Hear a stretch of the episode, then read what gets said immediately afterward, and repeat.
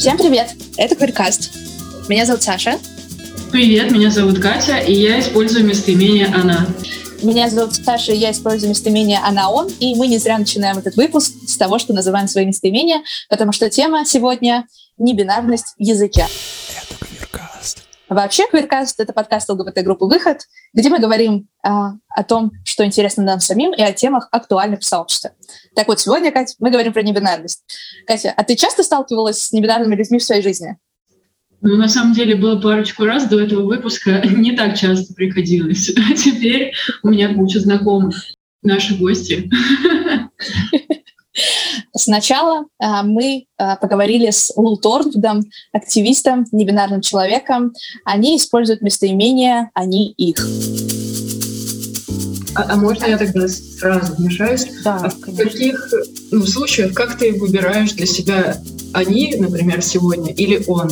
Ну, я, может быть, э, буду задавать супер глупые вопросы. Нет, это совсем не глупый вопрос. На самом деле от обстановки в первую очередь. То есть они я использую только самыми близкими людьми, потому что даже в каком-нибудь рандомном, на рандомном транс-мероприятии это, ну, типа, может вызвать вопросы, к которым я не готова. Вот. И ну, обычно я использую он в публичных местах. Просто конкретно на этой записи я думаю, это что-то типа вроде политического жеста для меня. Угу. А расскажи, а, как а, выбрали вообще а, такой способ обозначать небинарность? Есть же много разных вариантов в транс-сообществе. Почему именно этот? И ну, на самом еще? деле... Угу. Да, на самом деле для меня вариантов не так уж и много, потому что, ну, я очень долго использовала местоимение «он», просто потому что мой приписанный пол женский, и если бы я использовала местоимение «она», то меня бы как цисгендерного человека, вот. И он я использовала только из противоречия, но на самом деле э, моему гендеру, моему самоощущению местоимение «он» маскулинное примерно так же чуждо, как местоимение «она» фемининное. Вот, поэтому мне хотелось какой-то альтернативы, а из альтернатив, которые были популярны, существовали на тот момент, были только они и оно. Эм, с оно у меня проблемы даже не из-за того, что многие считают его дегуманизирующим, и его действительно часто используют в качестве оскорбления для трансгендерных людей, но ну, люди все равно это реклеймят и используют, и я считаю, что это очень круто, но мне лично не проходит местоимение «оно», потому что в устной речи, когда чаще всего я использую местоимение, э, окончание среднего рода очень часто звучит как окончание женского рода. То есть я сделала нужно очень сильно артикулировать фонетически, чтобы было понятно, потому что иначе ты скажешь «я сделала», «я сделала», что-то похожее получается. Вот, поэтому ну, мне это было просто неудобно. А они для меня самый классный и удобный нейтральный вариант. Клево. А я тогда снова вмешиваюсь по поводу того, что недопонимания бывают даже в транс-сообществах, а какие вроде бы все свои. И я понимаю людям вроде меня, которые, ну, такие, можно вывести из деревни, но деревню никогда сложно объяснять, и поэтому для этого нужно какие-то определенные слова. Кстати, расскажи, что за слова и как ты объясняешь таким, как я. Но вот в своем обществе и в обществе людей, никак не причастных к этому. Какая разница и как ты используешь, какие методы? Ну, все-таки, во-первых, трансгендерное сообщество совсем не гомогенно. Как минимум, я бы сказала, что есть люди, вовлеченные в активизм, есть люди, которые довольно-таки далеки от активизма. И к тому же есть э, бинарные трансгендерные люди, которые, естественно, не всегда означает, что они не умеют использовать местоимение «они», но периодически бывает, э, что я сталкиваюсь, когда э, бинарные трансгендерные люди, которые вынуждены очень сильно эм, следовать стереотипам, чтобы их считывали так, как они себя ощущают, э, могут не понимать или отвергать небинарные гендерные идентичности. Поэтому от других трансгендерных людей я реплики о том, что местоимения, они какое-то глупое, странное, и еще очень часто есть и близкий такой аргумент про шизофрению, типа вас там много, что ли, вот, или аргументы про то, что мы Николай II, что это какой-то империализм, вот. Эти аргументы я слышу примерно с одинаковой частотностью, что от цисгендерных, что от трансгендерных людей на самом деле. Вот, то есть в этом плане, да, трансгендерное сообщество неоднородное, и safe space не всегда safe space. А насчет того, как объяснять другим людям, на самом деле для меня это довольно сложный вопрос, потому что я довольно удобно устроился, чередуя он-они, потому что я не готова, как некоторые мои смелые, потрясающие друзья, использовать местоимение «они» в любых ситуациях. И поэтому с людьми, которые этого не понимают, которым это сложно, непонятно, и у которых есть какое-то сильное сопротивление, то есть не люди, которые готовы научиться, например, а люди, которые не, не готовы это делать, я просто не использую его, потому что у меня нет внутреннего ресурса на то, чтобы объяснять, зачем мне это нужно, почему мне это нужно, и да. А расскажи а вот о том, как ты используешь. Мы поговорили об этом до записи, но теперь на запись. А как использовать вот это Singular Day? А, ну, во-первых, я сразу хочу сказать, что никаких правил о том, как это делать, не существует, и норма языка очень гибкая, и создается носителями, поэтому если кому-то комфортно использовать э, местоимения как-то не так, как их использую я, это супер, это круто, и я абсолютно это поддерживаю. Вот. Лично я использую это так. Э, множественное число я использую только тогда, когда есть какое-то гендерное окончание, то есть э, в прошедшем времени прежде всего. Например, ты сделал, ты сделала, ты сделали. Вот. Но когда это будущее время, например, ты будешь, то лично я для себя не чувствую нужно говорить «ты будете». Вот, я просто согласовываю по времени, потому что гендерного окончания нет, поэтому это для меня не проблема. «Ты будешь» звучит для меня нормально. Ну и когда в третьем лице говорят, то тоже получается, они сделали, просто согласовываешь по, по, по правилам условным. Вот. Получается, э, я все понимаю про э, вариативность э, нормы и про то, что носители языка, что хотят, то и несут, что нет никаких правил там, где а, нет установившейся системы. Но а, как, по-твоему, а, можно объяснить вот эту вариативность а, и снять напряжение с людей бинарных, которые эту вариативность не понимают. То есть бывает так, что человек готов принять, окей, они, я буду говорить они и вот использовать, допустим, по тем правилам, которые писал ты, но, э, но оказывается, что многие небинарные люди придерживаются других правил, немножко других или совсем других. И тогда у бедного несчастного бинарного человека происходит совсем разрыв шаблона, и он такой, господи, да я же толерантный, я хочу, я хочу говорить с небинарными людьми так, как они хотят, чтобы я с ними говорил, но я не понимаю, как это использовать использовать? Почему у вас нет никаких правил? Как ты на это отреагируешь? Ну, я на это, наверное, реагирую даже не как трансгендерный человек, а как человек с филологическим лингвистическим образованием. Это такая лингвистическая аксиома, в принципе, что язык подвижный, и это относится далеко не только к небинарным местоимениям, но и к тем же феминитивам, которые очень активно обсуждаются последние N лет. Вот. И тут работают, в принципе, все те же аргументы. Мы не используем очень многие формы, которые устарели, и это абсолютно нормально, потому что язык меняется.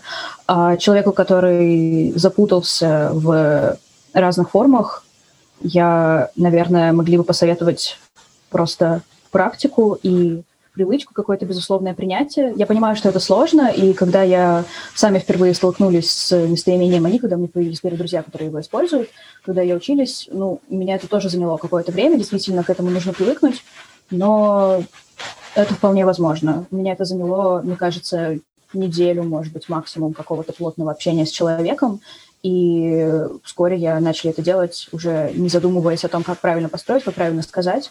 Ну и еще я бы заметила, что, э, по крайней мере, со мной, я не знаю, разные люди к этому по-разному относятся, я обычно говорю людям, что ошибаться не страшно. Мне неприятно, когда меня мисгенерят намеренно. Это вот это действительно плохо. А когда человек просто путается или не может запомнить, и при этом это не повторяется, я не знаю, сто раз, а всего лишь несколько раз, мне абсолютно нормально, когда человек что-то не так скажет, спросит у меня, как правильно, я, я его поправлю, мы продолжим дальше, без особой фокусировки на этом, без каких-то излишних извинений. Вот. Ну, то есть это вполне нормальный процесс обучения. А, про мисгендеринг, для тех, кто не в курсе, можешь пояснить, что такое? А, да, ну, мисгендеринг – это употребление местоимений, которые не соответствуют а, местоимениям, которые использует человек. То есть все очень просто. На самом деле мисгендерить можно даже цисгендерного человека в теории, как я понимаю, потому что, да, если человек цисгендерный мужчина, и я буду обращаться к нему в женском роде, скорее всего, ему это тоже будет не очень приятно. Возможно, совсем по другим причинам, почему это может быть неприятно трансгендерным людям, но тем не менее. Хорошее объяснение. А я на самом деле хотела спросить, вот э, ты сказали про феминитивы, я очень тяжело переживала этот момент, партнерка, директорка и, и прочее. А как быть вот со словами такими, э, ну, там, типа гость, гости в твоем случае? Это, на самом деле, очень сложный вопрос, который, как я понимаю, каждый небинарный человек по-своему решает. Лично для меня мне кажется, что прямо сейчас мы не можем прийти к какому-то небинарному безгендерному языку, потому что автоматически э, дефолтная норма — это маскулинная норма, и мне не кажется это классным, поэтому я очень поддерживаю, в принципе, феминитивы, вот, и активно их использую, но при этом свой адрес чаще всего я использую маскулинные формы, просто потому что мне так комфортнее. Но при этом, например, в ВУЗе и в ситуациях, когда меня и так считывают как женщину, я могу говорить о себе как о студентке, например, или как об исследовательнице, просто чтобы сделать феминитивы видимыми. Вот. То есть, ну, в общем, да, разные небинарные люди могут выбирать для себя разные формы. И еще что нужно сказать, я совсем недавно узнал о существовании э, суффикса «in», вот. И, как я понимаю, некоторые начинают вводить это в языковую практику, образовывая таким образом как бы небинарные формы в языке. То есть, например, там автор, авторин, я понимаю, да, это так? они называются эмбинативы, если я правильно помню, и их угу. а, одним из лидеров их ввода был были Женя Сапковских, которые, а, с которыми кстати, побеседуем чуть позже. О, это очень круто, да, потому что я на самом деле сами не так много об этом знаю, я буквально недавно об этом узнали. Мне было бы очень интересно послушать, потому что Uh, ну, первая ассоциация, которая у меня возникла, это суффиксы в немецком языке, который используется как раз-таки как феминитив, поэтому у меня ассоциации с этим очень феминные, а не гендерно-нейтральные или небинарные. Вот. И, ну, в целом мне интересно, как это люди используют, потому что я, к сожалению, пока не включили это в свою речь, но думаю, что я могли бы. Вот, кстати, про иностранные языки э, вы сказали про немецкий, а в английском же обычно используют тоже э, он, ну, мускулинность. И вот как быть с иностранцами, что им говорить, какие местоимения, может быть, подходят, ну, аналоги русских какие-то, может быть, есть. А, ну, самое частотное местоимение для небинарных людей в английском — это they, them, и оно, конечно, не совсем тождественно, но как мне кажется, по употреблению довольно сильно похоже все-таки на русское «они». И если человек в английском языке использует «they» и изучает русский и ищет подходящее им местоимение, я бы предложила именно «они», вот, параллельно объяснив про «оно» и предложив это как альтернативу. Вот. А, есть проблема с тем, что в английском языке гораздо легче конструировать э, какие-то альтернативные местоимения, и их довольно много, они не так часто используются, как they, потому что это совсем нео-местоимение, там, например, the, zir, вот, и довольно много вариантов есть. И в русском такого пока практически нет. Единственное, что я слышал, это «они ех», и то это не совсем нео-местоимение, потому что оно существовало когда-то в языковой норме, вот, и оно пока совсем не распространено, к сожалению. Так что пока что у русского языка, мне кажется, нет такого огромного потенциала, как у английского, хотя бы за счет того, что у нас у глаголов есть гендерное окончание. Поэтому нужно придумывать, как спрягать глаголы, помимо того, чтобы просто придумать обозначение человека в третьем лице. Я, кстати, перед тем, как готовилась к подкасту, читала и на каком-то белорусском форуме видела информацию про то, что используют инфинитивы для того, чтобы не придавать гендерности глаголу. Вот. И ты клево подвели к следующему вопросу моему про то, что все-таки сейчас не хватает в России, может быть, в мире и вообще в целом для того, чтобы э, небинарным личностям было легче, для того, чтобы бинарным личностям было легче понимать и вообще.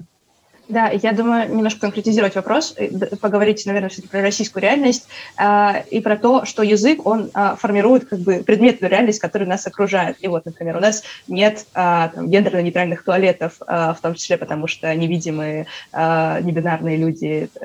И что, как, каких, как, каких еще предметов в этой предметной реальности не хватает, по-твоему? Мне кажется, что Ответ достаточно простой про создание видимости, действительно, да, и это для меня в первую очередь про язык даже, а не про предметную реальность, потому что если больше человек будут использовать небинарные местоимения открыто и публично, больше человек будут об этом думать, больше человек будут так говорить, больше человек будут это видеть. И, ну, я надеюсь, что будет происходить примерно то же самое, что происходит с феминитивами, потому что, эм, да, они вызвали очень много споров, но за счет этих споров они вырвались достаточно публичное поле, и теперь, по крайней мере, большинство людей, мне кажется, которые говорят на русском и находятся в каком-то более-менее медийном кругу хотя бы знают, что это такое, имеют свою позицию, даже если она негативная. И мне кажется, что также нужно выводить в публичное поле небинарные местоимения, причем не только за счет повседневного использования, но и, например, за счет поэзии и литературы в целом, потому что у меня есть несколько знакомых, которые пишут э, очень крутые стихи, используя именно небинарные местоимения разные, и мне кажется, что интегрировать это в поэтический язык — это очень большая и сильная крутая вещь, которая может довольно здорово повлиять на язык. О, у меня родился вопрос. А, Лу, а, ну, ты наверняка знаком там, с историей русского языка как лингвист, с тем, что там, а, какие реформы принимались, тот же Тредиаковский, Ломоносов. А как, по-твоему, а, стоит повышать видимость э, небинарности в языке? Условно сверху, с помощью реформ, с помощью того, чтобы в государственных документах употреблять э, небинарные местоимения, или снизу за счет э, использования, за счет э, увеличения популярности, условно, узуса местоимений? Mm-hmm. Ну, для меня ответ однозначно снизу, потому что я, в принципе, не очень верю в государственное регулирование языка. Мне кажется, что это такая вещь, которую регулировать невозможно и не нужно, и, может быть, даже нельзя. Вот. И я думаю, что если это действительно станет использоваться достаточно широко, то вхождение таких вариантов хотя бы, например, в словари будет уже просто вопросом времени, наверное. И да, это будет большим шагом, но не таким большим, как какие-то изменения именно в публичном сознании. Потому что если просто прямо сейчас, а, я не знаю, а, Владимир Путин решит издать закон, что во всех э, документах мы теперь пишем небинарные местоимения. Я не думаю, что это на самом деле кому-то сильно поможет, разве что это начнет, может быть, волну дискуссии, которая может быть полезна. Но это не значит, что люди изменятся, что их употребление языка изменится, и все начнут так говорить сразу. Мы позвали в наш подкаст Женю Спиранских. Она автор инициативы «Новорусский язык». Сейчас Женя представится самой и расскажет немного об инициативе. Всем привет, меня зовут Женя Спиранских, э, я не бинарный человек. Э, мое местоимение – оно его. Э, я веду паблик ВКонтакте «Мы человек небинарность», который на данный момент насчитывает уже более 360 подписчиков и подписчиц. Это мое большое достижение. Я также начинающий писатель, и в прошлом году я победила в конкурсе «Небинарная 2020» э, с рассказом «Неоновый шок». Здорово, поздравляю. Вот, ну, на самом деле, давай я тогда начну. Сначала задам вопрос вообще, в принципе, э, общий по э, твоему проекту «Новорусский язык». Я читала файлик, который есть в паблике, и я думаю, что если кому-то будет интересно, мы тоже там ссылку оставим или прикрепим, э, и да, слушатели да. тоже прочитают. Вот. И э, ну, первый вопрос, как в вашем варианте языка выглядит и функционирует категория небинарности? А, ну, во-первых, у нас есть а, ингенативы. Это специальные суффиксы, которые прибавляются к обычным основам, чтобы показывать небинарных. И, во-вторых, а, у нас есть а, множественный род.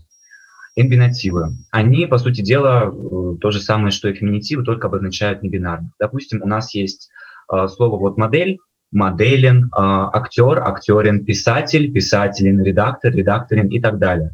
Эти суффиксы не прибавляются к словам первого склонения по типу старейшина, э, судья, староста и так далее, а также не прибавляются к словам наус, архивариус э, и нотариус.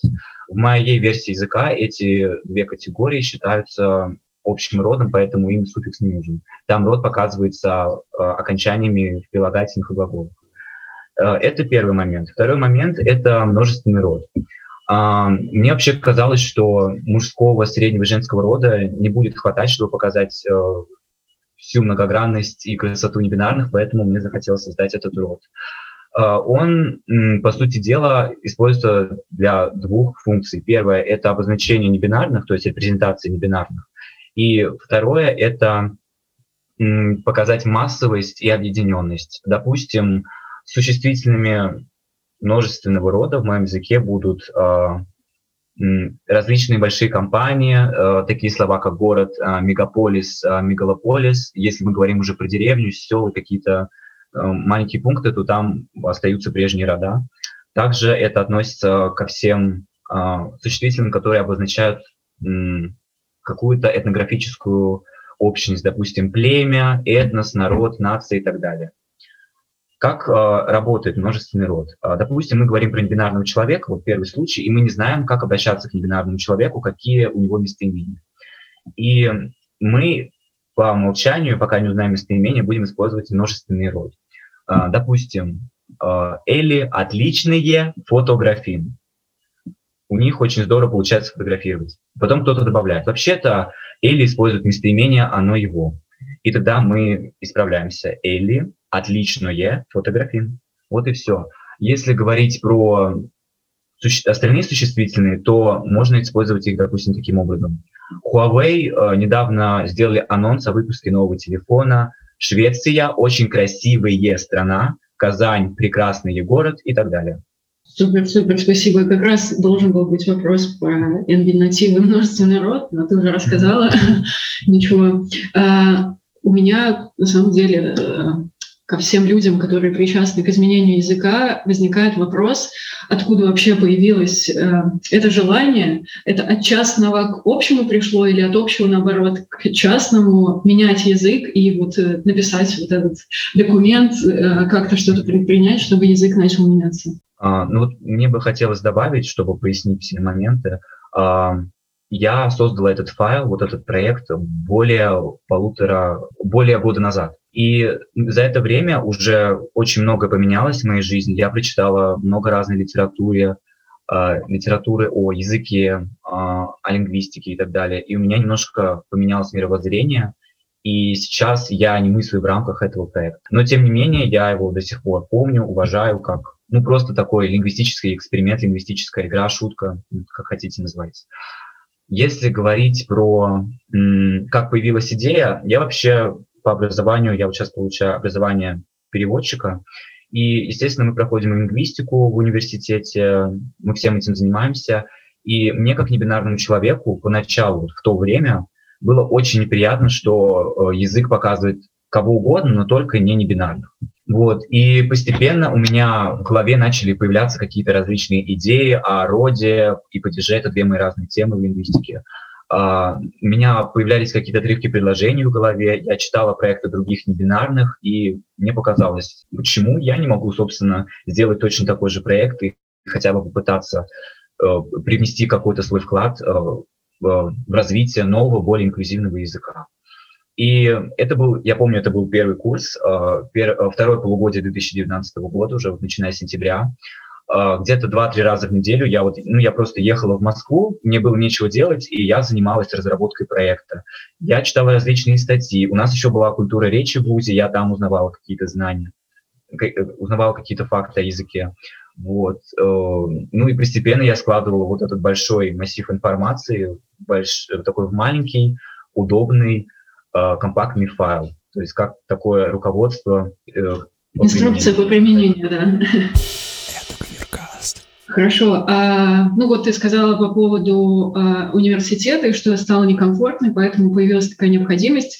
Как ты считаешь, а, как более мягко а, и удобно было бы внедрять подобные проекты, инициативы, там, может быть, в образование, в, в систему образования, может быть, как-то в разговорный язык, чтобы помочь это в массы распространить? На самом деле тут должен работать обратный процесс потому что я очень много разговаривала об этих изменениях с феминистками, с другими небинарными людьми, читала тоже статьи на эту тему. И ничего в массы само не пойдет, пока оно само в массах не образуется. И я считаю, что таких изменений быть не может. Это сначала должно появиться в массах, это должно стать массовым, и уже потом пойти в образование, в различные другие сферы жизни. Язык, он не работает как э, какая-то программа, в которую можно что-то встроить и все сразу заработает. Это что-то живое, органическое, которое, э, это существо, которое думает, сопротивляется, проверяет какие-то элементы на прочность и двигается дальше. И если возвращаться вот к теме массовости, почему так популярны, допустим, а, ну, не знаю, какие-то английские слова, вот э, management, что у нас еще есть, gatekeeping, stalkering и прочее слова, потому что есть какое-то большое влияние, это все идет в массах, люди проникаются англоязычной культурой, используют их, и потом эти слова уже фиксируются в словарях э, и различных грамматиках, и только потом оно все превращается в систему и внедряется в различные сферы жизни общества, но не обратно. То есть это не обратный процесс. Да, хорошо. А, и еще я хотела спросить, тоже э, навеявшись э, тем, что ты сказала по поводу того, что это давний проект, что есть сейчас? Может быть, есть что-то вообще ультра-супер новое, э, никому неизведанное, над чем ты работаешь или работала недавно, или, может быть, в будущем даже есть какие-то новые проекты? Ну, если говорить про лингвистику, то у меня сейчас таких масштабных проектов нет. Я просто веду свой паблик и наслаждаюсь жизнью. Если говорить про другие проекты, то я работаю над написанием романов в рассказах. Вот. Очень жду момента публикации и очень надеюсь, что все успешно пройдет. Ну да ладно. Вообще про мое мировоззрение, а, которое сейчас отличается от того, что было там год назад, условно говоря, я сейчас мыслю немного по-другому. Я прочитал очень интересную книжку э, у Ирины Фуфаевой. Вот Ирина Фуфаева писательница, и э, она написала такую интересную книгу, которая называется «Как называются женщины». Вот. И там она не агитирует никого, э, то есть она не призывает либо ненавидеть феминитивы, либо их внедрять в русский язык. Она просто рассказывает о различных парадоксах русского языка. И там много всего интересного. С одной стороны, кажется, что русский язык такой сексистский, ужасный, угнетательный. С другой стороны, есть очень много обходных путей, которые могут указывать на женскость. Вот. И эта книга очень сильно изменила мое мировоззрение, потому что в арабском нет феминитивов, но при этом какие... Так, это неправильно. Вырезаем это. В арабском есть феминитивы, но при этом какие права у женщин э, в арабских странах. То есть, ну, в Объединенных Арабских Эмиратах. В китайском это, то, там нет феминитивов, там вообще нету категории рода, при этом какие там права у женщин. В Германии есть феминитивы, вот в немецком языке есть феминитивы, да, и какие права у женщин там. То есть это, с одной стороны, кажется, что влияет, но с другой стороны, э, феминитивы и вообще грамматический род – это просто особенность языка которая, возможно, ни на что и не влияет. Это пока не доказано. Даже есть вот такая лингвистическая теория, теория Сибира Уорфа, и она существует в двух версиях. А, строгая версия говорит нам о том, что язык полностью определяет наше мышление и когнитивные процессы, а вторая версия утверждает, что язык косвенно влияет и не полностью. Вот. Это, на самом деле гендерная лингвистика, да и в принципе лингвистика – это очень сложная тема. Ну да, мы вот э, чем больше записываем этот подкаст, тем больше понимаем всю суть и глубину того, что абсолютно э, все разное и зависит от человека. Ну и, наверное, последнее, что я хотела бы спросить, э, что ты бы посоветовала э, другим э, небинарным людям, э, потому что есть многие, кто э, ну, да, сталкиваются с тем, что э, не знают, как объяснить другим, как себя представлять, там, не знаю, как себя с собой вести. Я вот э, один из людей, который очень хочет научиться, но э, даже феминитивы очень тяжело переживала. вот. И как бы ты, ты вот мне, например, объяснял бы... Э, Объясняла бы. Да, прости, прости, да, объясняла бы, э, как э, мне делать шаги и как бы было бы легче э, с тобой общаться, чтобы тебя не, бежать, не обижать, э, и э, мне там, не знаю, было бы как-то попроще. Мы сейчас говорим про местоимения, гендер-гэпы, суффиксы да, Да, да, да, абсолютно. То есть и существительные, типа автор, авторка, и...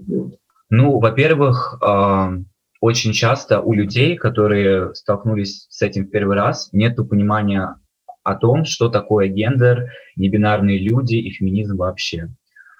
Э, очень многие мои знакомые, друзья тоже агрились на эти феминитивы, на эти ужасные местоимения. Ты оно, ты они, какой кошмар, вот это все, тра-та-та и прочее.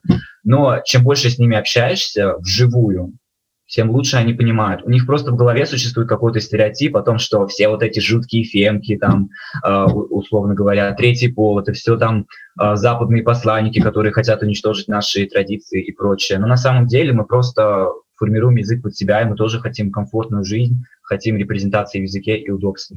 Поэтому надо общаться с ними напрямую, и э, чем чаще, тем лучше.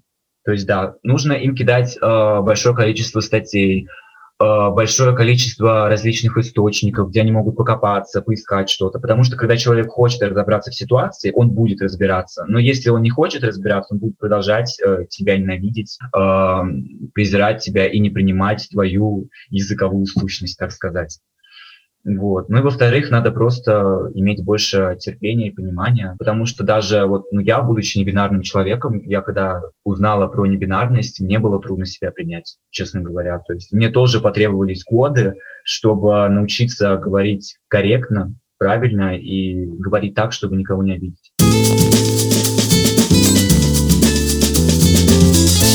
Инициатива Жени Спиранских с использованием местоимений «а не ех» нашла своих последователей, и мы поговорили с э, небинарным человеком Юлианом, который использовали эту концепцию в своем языке. Расскажи, э, пожалуйста, э, как ты выбрали такой вариант? Как, во-первых, как тебе комфортнее обращаться, чтобы наши слушатели тоже узнали? Ко мне комфортно обращаться, а не их. Э, лучше использовать ты, то есть ты пошли, ты сделали и так далее. Uh-huh. А почему выбрали такой вариант обозначения небинарности? Для меня местоимение «они» звучит максимально нейтрально и максимально комфортно. В английском я использую they, them. Uh-huh. Вот. Честно говоря, я не могу назвать каких-то более объективных причин, просто мне комфортно говорить о себе в таком роде. Я понял, спасибо. А, расскажи еще, пожалуйста, а, вот про концепт «а не о нех». А, ты написали а, о нем в комментарии, да. вот, и интересно узнать о его использовании. Хорошо. Угу. Uh, у меня есть этот концепт. Вообще, концепт местоимения «а не» сам по себе разработан uh, не мной. То есть uh, первые разработки местоимения «а не» я встречали вот в Инстаграме, в какой-то ЛГБТ-группе, но, как всегда, я возьму чужой концепт и переделаю его под себя. У меня на все свой концепт. Вот. Э, так что у меня местоимение «они ех» э, это как аналог местоимения «они», только вместо окончания «и» идет окончание «е». То есть у меня э, я могу даже просклонять по падежам. Давай. Вот. Именительный падеж. Они, то есть кто? Они. Родительный падеж кого ех, кому ем, кого что ех, э, кем чем еми э, и о ком о чем понех. То есть э, везде так же, как они, только вместо буквы И мы подставляем букву Е. То есть их тетрадь, ех тетрадь. Отдать им, отдать ем. Вместе с ними, вместе с ними о них, о них. Про, теперь про глаголы, как э, с окончаниями глаголов. Вообще можно использовать различные вариации этого местоимения. Можно использовать местоимение «они», а глаголы э, использовать как «они». То есть можно говорить «есть», э, там, «я они», но говорить «я сделали», «я пошли». Но э, я, если использовать полностью концепт местоимения «они», который э, я как раз доработали, вот, то будет «я пошли», «я сделали», то есть как «я сделали», только «я сделали». «Они» — это вообще в прошлом э, местоимение оно тоже существовало, и, правда, имело оно совершенно другой контекст, использовалось как э, э, женский вариант местоимения «они». Вот. Но сейчас для меня местоимение «они» звучит совершенно нейтрально. Я его никак не связываю ни с женственностью, ни с чем. Это для меня они это... То есть они — это множественное число, такое же, как они, только с другим окончанием. Для тех, например, кому некомфортно использовать «они», и кто считает, что «они» — это про двух человек, про что-то такое, кому некомфортно, и кому некомфортно использовать бинарные местоимения «он» и «она». Э, например, мне, несмотря на то, что я трансмаскулинная, мне некомфортно использовать местоимение «он» к себе, а уж про местоимение «она» и говорить нечего. Вот. Что-то я заболтались. Я могу рассказать про прилагательные. Вот. Да, давай. Интересно. Прилагательные если честно, с непривычки можно при написании, можно спутать с, со сравнительной степенью, потому что звучат они так. Например, вместо «я красивые», «я красивая», «я красивый» э, в нейтральном роде «они» э, «ех» говорится «я красивее», то есть на окончании, окончание «ее», такое же, как в сравнительной форме. Но, тем не менее, это не сравнительная степень прилагательного — это ну, такой нейтральный род. То есть я красивее, я любимее, а, там я любимая, я любимее. Я считаю эту персону красивыми, красивыми. Вот. Э, также, если склонять прилагательные, то происходит по той же схеме, и там, где буковка «и», мы просто ставим буковку «е». То есть э, все просто. Там, я считаю эту персону красивой ми, а в нейтральном роде я считаю эту персону красивой не. Вот. Угу. Непривычно, откровенно да. говоря, очень непривычно для меня. А, скажи, насколько часто удавалось использовать а, это, эти формы в разговорной речи? Удавалось ли вообще? У меня удавалось, я просто использую свои местоимения такие, какие хочу, и все. Uh-huh, uh-huh. Я, если что, я не прошу других людей называть меня по этому концепту, потому что я понимаю, что это сложно. Э, если меня кто-то называют «они», а меня, ну, примерно больше половины тех, кого я знаю, называют меня моим местоимением, вот, то мне комфортно. А расскажи, как объясняли новым людям, которые с тобой знакомились, э, как правильно э, обращаться к тебе? а, как правильно обращаться. Ну, у меня есть вообще значок, на котором написано вот большими буквами «они их» и небинарный флаг. Я сами сделали, сами раскрасили этот значок. Вот. Э, я когда представляюсь людям, я говорю, я Юлиан, показываю этот значок, ко мне обращаться они. Говорю примеры, ты пошли, ты сделали. Люди, конечно, могут как-то конфузиться при этом, но как бы это не мои проблемы в будущем. Если человек э, как-то ошибается, я его исправляю. Но если человек меня конкретно мисгендрит, я с человеком как-то пытаюсь ограничить общение, если это возможно, насколько это возможно. Вот. Угу, я поняла. А скажи, а вокруг тебя много вообще людей, а, которые используют непривычные для условного обывателя концепты языковые? Ну, у меня э, в офлайн, так сказать, окружении, то есть в реальной жизни, э, все мои небинарные друзья, знакомые используют местоимение либо она, либо он, либо чередуют. То есть э, э, в, ре, в реальной э, жизни э, у меня нет знакомых, которые используют местоимение они или местоимение оно или какие-то другие местоимения. Но в сети у меня очень много знакомых, которые используют они и используют оно. Э, использовать какие-то вариации. Вот. Ага, я поняла. Да. История больше а, про тех, с кем общаешься в онлайн-сообществе. А, в онлайн-сообществе? Ну, да, в онлайн-сообществе, да. Потому, причем я очень сижу в очень многих э, группах, э, связанных с квир-небинарными людьми и все такое. Uh-huh. Я чувствую там дружественную атмосферу. Да. И как раз с местоимением «они» с концептом я познакомились там. Uh-huh. Вот. И с многими людьми. Не только из этих групп я знакомилась, но с этого все началось как бы. Uh-huh. Да. Да, а я правильно понимаю, что концепт «они, они ех» а, ты взяли от а, Жени Спиранских? Кстати, с ним мы тоже общались. Да, э, Женя разрабатывала э, концепт местоимения. Я не помню, по-моему, это было не «они ех», а другое местоимение «они ея» или «они ее». Э, то есть у меня просто немножко другая версия. Вот. Я поняла. Так что это, это не я, это не я придумали, это придумали в интернете. Я просто взяли, взяли и сделали немножко другую версию, которая подходит мне. Вот. Угу. А, слушай... Не помню, чтобы кто-то использовали до меня местоимение «а не ех». Может, такое и было, но я, я не помню, честно.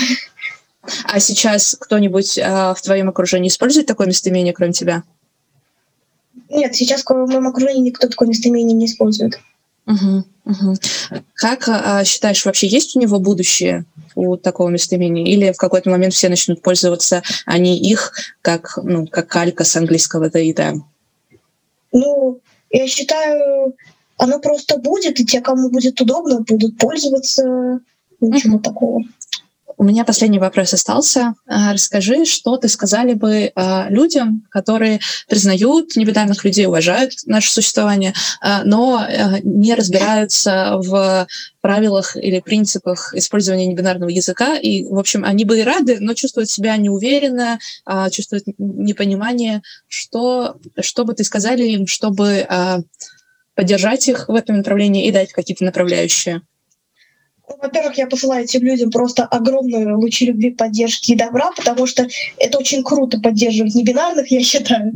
Э, во-вторых, э, я бы с этими людьми вы поделились ссылками на многие небинарные паблики, потому что там есть статьи про местоимение «они», про местоимение «они», и я, например, э, никогда не против, ну, как когда я в ресурсе, я никогда не против рассказать про то, что я использую, потому что у меня есть готовый написанный концепт, и я его просто могу переслать как сообщение. А про местоимения, они есть куча статей в интернете и в небинарных пабликах. Вот.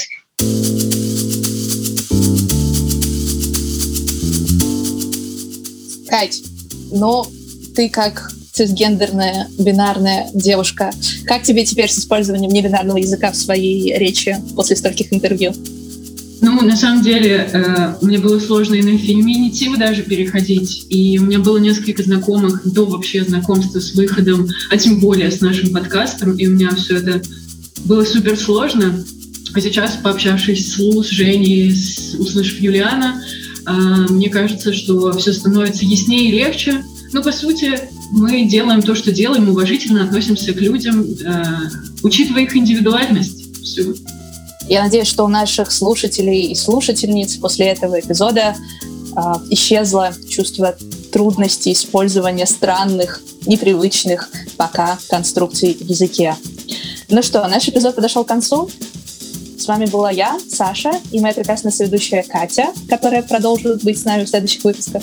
Я надеюсь, надеюсь что меня не выгонят после того, как я использую неправильно чужие местоимения. А, слушайте нас на популярных площадках в Apple Music, Google подкастах, на Яндекс Музыке и других местах, где можете слушать.